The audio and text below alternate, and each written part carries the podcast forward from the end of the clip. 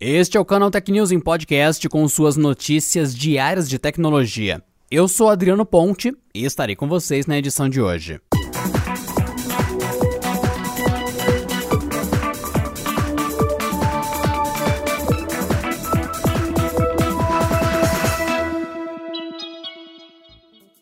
Robert Pattinson apareceu pela primeira vez em um trailer oficial como Batman. A atração foi apresentada pela DC durante o DC Fandom, evento para revelar as próximas produções cinematográficas, televisivas e de jogos da companhia. E um dos destaques do teaser foi mostrar em The Batman um homem-morcego mais violento do que de costume. The Batman foi escrito e é dirigido por Matt Reeves, de Planeta dos Macacos e Cloverfield, que promete uma trama soturna com narrativa de vingança do personagem. Em uma das cenas mais violentas, Batman aparece lutando contra um grupo com rostos pintados como o Coringa, o que dá a ideia de que o palhaço do crime já está solto em Gotham. Ao executar um dos inimigos, ele fala: Eu sou a vingança. O filme ainda tem no elenco Paul Dano como Charada, Colin Farrell na pele do pinguim, Jeffrey Wright como comissário Gordon e Andy Serkis como o mordomo Alfred. The Batman está previsto para estrear em algum momento de 2021, mas Reeves disse que até agora só foram gravados 25% de todo o filme.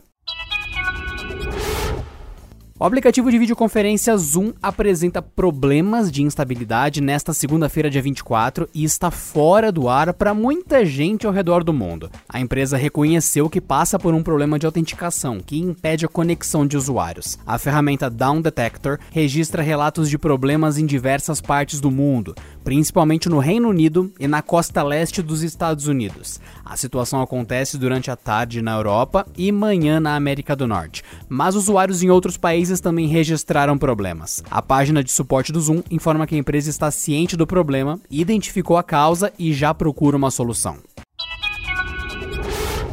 A Motorola anunciou o lançamento da nova geração do seu campeão de vendas. O Moto G9 foi apresentado na Índia, prometendo bateria cuja autonomia pode chegar a dois dias, além de contar com o processador Snapdragon 662 pela primeira vez na marca. Outro destaque do aparelho é a câmera traseira com 48 megapixels e recurso quad pixel, que condensa 4 pixels com a promessa de entregar fotos melhores. Esse mesmo modelo foi anunciado hoje também no continente europeu, mais especificamente na Holanda, como Moto G9 Play. Provavelmente o aparelho anunciado como Moto G9 na Índia também chegará aqui com uma versão mais básica da nona geração da linha Moto G. Uma característica que recebeu atenção especial da marca foi a bateria, que saltou dos 4.000 mAh para 5.000 mAh no Moto G9, um aumento de 25% em relação ao antecessor. Segundo a Motorola, a capacidade dá conta de um uso normal por até 48 horas. Para recarga, o celular acompanha o acessório Turbo Power de 20 watts, que acelera o carregamento do tanque de combustível. Inicialmente, o Moto G9 foi anunciado apenas para o mercado indiano, onde deve chegar às lojas no dia 31 de agosto, em duas opções de cores. A Motorola anunciou opções com 64 ou 128 GB de armazenamento, mas apenas o modelo com 64 teve o seu preço divulgado. 11.500 rúpias, ou 880 reais em conversão direta, sem impostos e tudo mais na data de hoje. Procuramos a Motorola do Brasil para informações sobre o lançamento do modelo por aqui, mas até o fechamento deste podcast não tivemos um posicionamento por parte da empresa. Na última sexta-feira, pesquisadores desenvolveram um novo algoritmo que pode detectar doenças cardíacas apenas analisando quatro fotos do rosto de um paciente. Este seria o primeiro trabalho que demonstra que a inteligência artificial pode ser usada para analisar rostos para detectar doenças cardíacas. A tecnologia funciona da seguinte forma: ao analisar o rosto, o algoritmo procura características faciais específicas. Isso inclui rugas, vincos no lóbulo da orelha, manchas amarelas ao redor das pálpebras e anéis brancos nebulosos nas bordas externas da córnea. Durante testes envolvendo mais de um mil pacientes de nove hospitais chineses, eles descobriram que o algoritmo superou superou os métodos existentes que rastreiam o risco de doenças cardíacas, com precisão em 80% dos casos. Além disso, ele identificou corretamente se a doença cardíaca não estava presente em 61% dos casos. A novidade foi apresentada por Zi Zeng, vice-diretor do Centro Nacional de Doenças Cardiovasculares em Pequim, na China. Ele espera que o novo algoritmo possa ser usado para rastrear pacientes com doenças cardíacas simplesmente pedindo que eles tirem uma selfie. Zeng afirma ainda que este poderia ser um método barato, simples e eficaz de identificar pacientes que precisam de mais exames. No entanto, o algoritmo requer mais refinamento e validação externa em outras populações e etnias, declarou o pesquisador.